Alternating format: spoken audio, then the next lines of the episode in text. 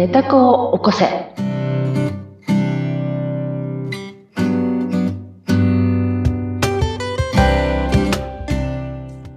い、皆様こんにちは。寝た子を起こせの秀香です。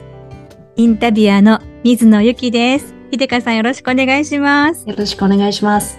さて、ここ2回ほどはですね、前回2回ほどは感情の研究結果ということで、はい。まあ、ちょっとイライラしてしまったところであったりとか、うん、過去の自分とね、こう照らし合わせて、過去の先輩か、先輩と照らし合わせて、はい、あ、自分にもこんなところがあったっていうね、うね。まずはそこを受け止めたという話をいただきましたが、はい。うん、今回はまた少し違った角度の感情のお話ですよね。そうですね。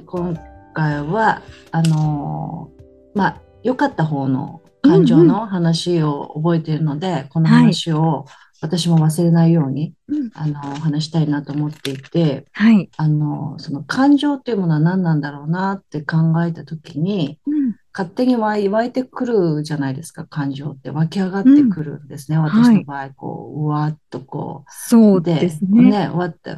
でそれがえっ、ー、と、嬉しい時ってなんか私の場合、震えが来る感じがするんですね。こうはい。喜びの震えと言いますか。うんうん、で、悲しい時はやっぱりどうしてもこう重い感じになりますよね。うんうんうん胃のあたりがずんとする感じがしますよね。しますよね。うん、苦しいような、息苦しい、あとお腹が重たいっていうような感じしますよね。はい、不思議と体に出ますよね。出ますね。現象が。本当に出ます。でもこれって、あの、カナダのヒーラーがね、うん、体は何でも知ってるって本出してて。体は何でも知っている。うん。うん、体の声に聞きなさいっていう本がね、ベストセラーであるんですけど、この本ボロボロになるまで本当に読んで、3冊同じ本買ってですね、ボロボロになってですね、買い替えしてますけど、その方が言ってたんですけど、その感情を味方にすると人生変わると。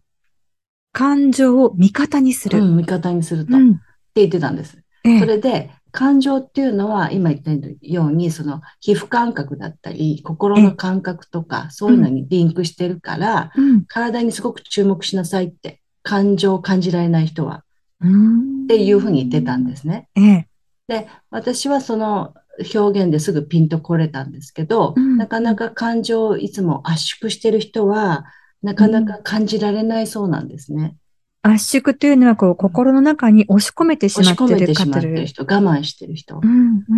だから、えー、それを解き放つには、ちょっとした心の、えっ、ー、と、まあ、心っていうのは、まあ、体ですよね。体の動きとか、うん、お腹でもそうですし、うん、えー、ちょっと喉が渇いたとか、そういうのに注目しなさいって、その方が言って書いていらっしゃるんですね。はい。で、その中で感情っていうのは、まあ、あの、トレーニングが必要なんですよっていうことを言ってるわけです。要するに、感情を感じるために、うん、その、まあ、ちょっとした気づきをするために、うん、まあ、そのトレーニングって言ったら大げさだけど、はい、えー、日々のね、その自分の視点がすごく大事って言ってたんです。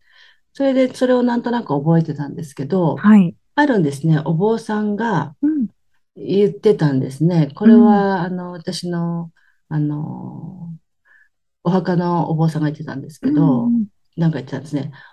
ご説法の時にね、はい、お金がない時にこそ人に優しくしなさいと説かれてたわけです。お金がない時にこそ人に優しくする。うん、はい。うん。で、その、その心はっていうのは、今はなんとなくわかるんだけど、その時は、え、なんで？って思ってたんですね。うんうん、で、お金がない時にこそ人に優しくした時の実験をした時に、うん、自分の心が震えるっていうことを経験したわけです。やはり何でも実験されるな、秀香さんですね。もうこのなんか、お坊さんからいい話を聞いたら、ああ、そうで終わる人が多分世の中の 半数以上だと思うんですが、秀香さんの違うところは、聞いたらやってみる。あ、やってみました。もうとにかくやるっていうことで、うん、お金がない時にこそ優しくしてみたわけですね。そうです、そうです。それは、えっ、ー、と、お金がね、ない時にね、お金貸してって言ってくる友人がやっぱいたわけですよ。うん、月給制の時にね、もうみんな同じね、支払い日なんだから、大体こう、わかるじゃないですか。はい。給料前日ってお金がないですよね。うんうん、で、普段は大好きなお友達なんだけど、うん、ね、今日はお金ないんだけど飲み代出してって言ってくる友達がいて、すごくやっぱり嫌だったわけですよね。私だってないって、思ってたんですね。で、本当に嫌いになってしまいそうだな、この人と一緒にね、付き合ってるとって思うぐらい、うん、まあちょっとな、ちょっとした悩みだったわけです。ええ。それがですね、頑張って頑張って頑張ってですよ。ええ。えー、そんな時こそ、うん、優しく微笑んで、うん、いいよって、うん。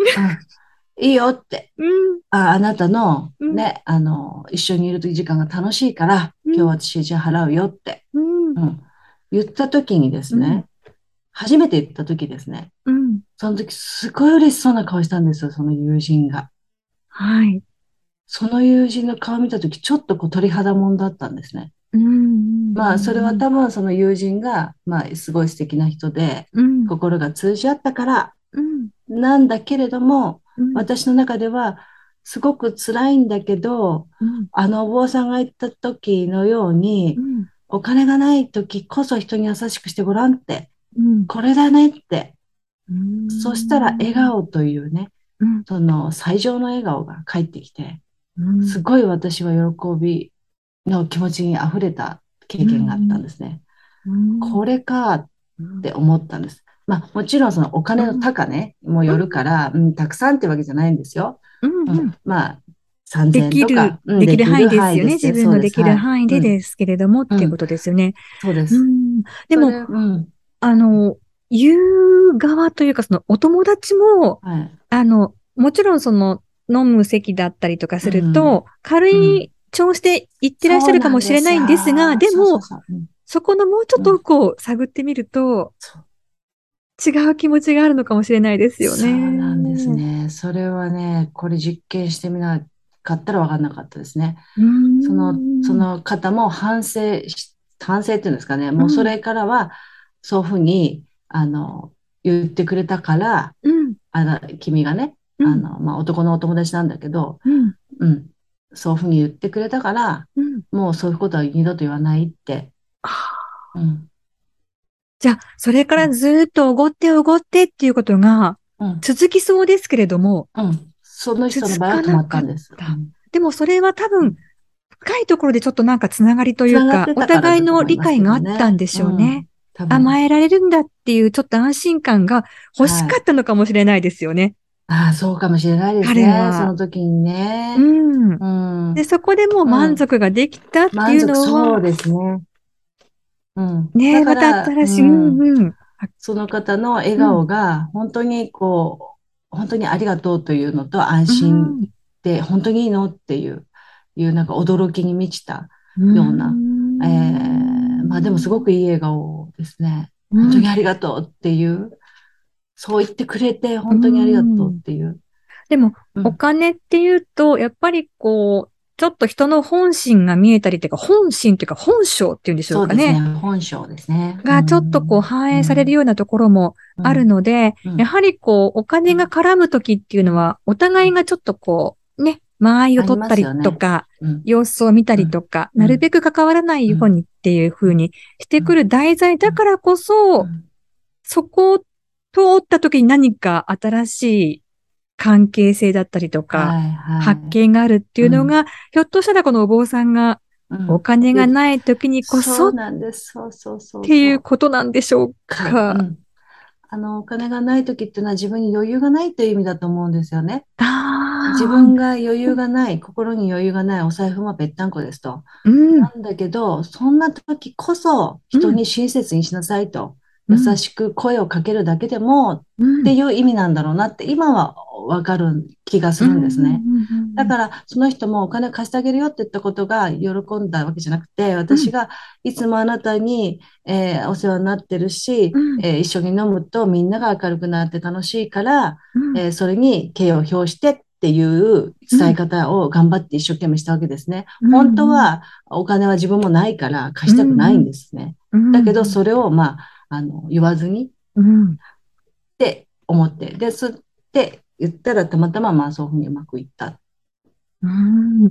そこでもし秀香さんが、いや、私もお金ないから何言ってんのよって言ったら、うん、その先はなかったんですもんね。貸してよ、貸してよって言ってるだけでしょうね。お互いこうなんかなんですかね。こう、慣れ合いのような。そうですよね、うん、感じなんじゃないかなって想像はします。うん、このお金の問題だからこそつけた真実っていうのがあるっていうのは、でね、でもこれちょっと勇気のあるチャレンジですよね。そうなんです。これたまたま、うん、あの、丸だし、いつも丸になるとは思わないんですね。うん、でも、あの、もし次の同じようなことがあったら、うん、私が思うのは、そういうふうに言ってみて、一回は貸す。でもその後は貸さないと決めるでもいいなと思うし、えっ、と、あなたにはお世話になってるけど、じゃあ、あの、お金は貸せないけど、笑顔を貸すわとか、時間を貸すわとか、今日切り返すようなことを言えるかとかですね。そういったことはちょっと展開できそうだなって思ったんですね。なるほど。そうですね。あの、突っぱねるのは簡単だし、うん、その後、まあお金のことはひょっとしたら言ってこないかもしれないんだけれども、どうして貸すのか、どうして貸さないのかっていうところを話すことに意味があそうなんです。自分の中でね、整理しですね。で、お金って感情にすごくリンクしてるなって私の人人体結果ではあるんですけど、ええ、すごいわかりやすいですね、うん、私の中では。だから、お金が動くときってすごい感情が私の場合動くので、すごくその判断がしやすかったんですね。はい。うん、だから、その今、水田さんおっしゃった通りだったんです。自分の中で貸す理由、貸さない理由っていうのは自分の中でパッと落として、で、うん、どっちがいいかって考えて、うん、で、トライしてみたっていう、うん、いう、まあ最初の第一歩。で、それ、それがあってから、ちょっとこう、人に優しくするってこういうことになるのかなっていうのをやり出したわけですね。本当に自分に精一杯で生きてきて、人に優しくってあんまり考えたことがなかったんですね、恥ずかしながら。だから、えっ、ー、と、まあ、近くのね、隣、近くで電車で隣の人、居眠りとかしてね、よっかかってくる方も多い、いたんですね。うん、うん、そう、その時本当に嫌だったんですね。もう嫌だなって思ってました。私もね、眠たいし、疲れてるのに。でも、あれ、優しくするってどういうふうにできるかなって思って、その時も、まあ、勇気を出してですね、ええ、その方の肩にですね、優しく手を置いて、え、お疲れなんですねって言ってみたんです。すごいドキドキしたけど。置いて、ドキドキしたけど。お疲れなんですねって。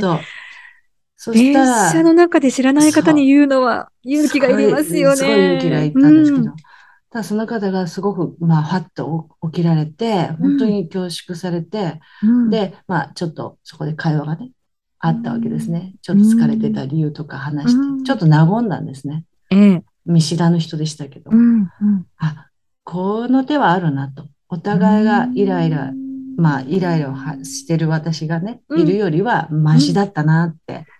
うん。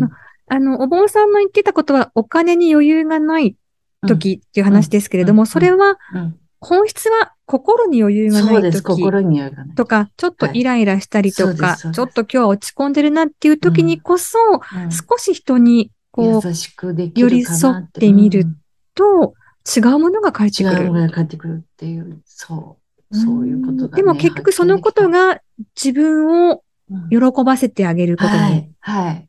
つながるわけです、ね、宝物にね、少しずつなってきた、なってくるんですよね。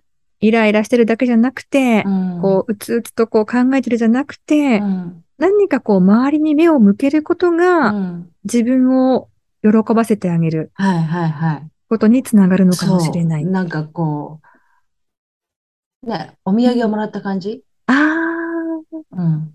そんなつもりはなかったんだけど、うんうんうん、自分のイライラを止めるためだけに勇気を振り絞ったんだけど、うん、勇気を振り絞ったから、なんかお土産をもらった感じ。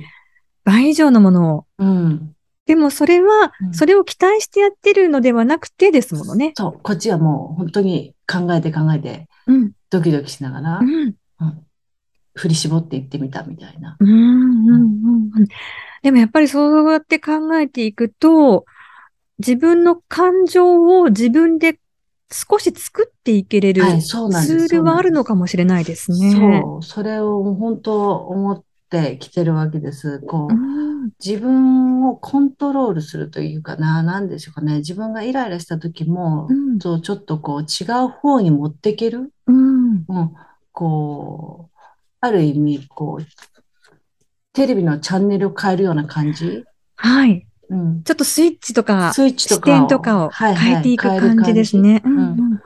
そうすると、場面がガラッと変わる感じが良かった結果になって戻ってきてお土産をもらったと。なるほど。そうすると、ここまでいろんな実験をトライアンドエラーを繰り返しながら、秀川さんが人体実験してきたことが、ちょっと兆しが見えてきて、自分のこの喜びとか感情をプラスに持っていけれる、ちょっとこう方法が分かってきているっていうことですね。で、今回のこの感情をこう、プラスに持っていく方法というのは、誰でも無料で簡単にできることですもんね。そうですね。私もこの後、そうですね、あの家に帰って夫が帰ってきたら、一言、イラッとしても、優しい言葉をかけてあげようかな というふうに。いや、いつも優しいと思いますけどね、水田さんは。そうすると、まあ、夫が喜ぶだけではなくて、その倍以上ひょっとしたら私に何かいいものが帰ってくるかも。かもしれませんが、あの、ご夫婦の関係をちょっとはあれなんですけど、もうね、夫様が、親と思ってね、素直にね、うん、あれして反応していただけるとよろしいですね。ねでもそれ積み重ねかもしれませんしね。うん、そうですね。なんか何かあるのって思われないようにしないといけないといけない何か買わされるのかなとかね、そうそうそう思うかもしれませんが、でも裏がないっていうのはね、あの、ね、伝え続ければわかるかなそうですね。何もないのよと。ね、うん、何もないけど優しくしてみたかったのと。うんね、そうですよね。でもこう、うん、長年ご夫婦続けてらっしゃる方もね、うん、このリスナーの方にはきっといらっしゃると思うので、まあちょっとしたヒントになれば、そうなんです。いいかなという。まあ、お金がないとき、心にね、余裕がないときこそ、ちょっとだけ人に優しくしてみると、プレゼントがもらえるという話だったんですね。ということで、今回はですね、本当にあの心が軽くなるお話をいただきました。はい、よかったです。また次回からもあの、はい、いろんなお話を伺っていきますが、時々はまた秀香さん自身のお話もね、交えながらお伺いしていきたいと思っていますので、で次回どんなお話になるのか、また皆さんぜひ楽しみにお待ちいただきたいと思います。ということで、はい、はい、そろそろお時間となりました。ここまでのお相手は、はい、ネタ高校生の秀香と、そしてインタビュアー水野ゆきでした。それでは、ありがとうございました。ありがとうございました。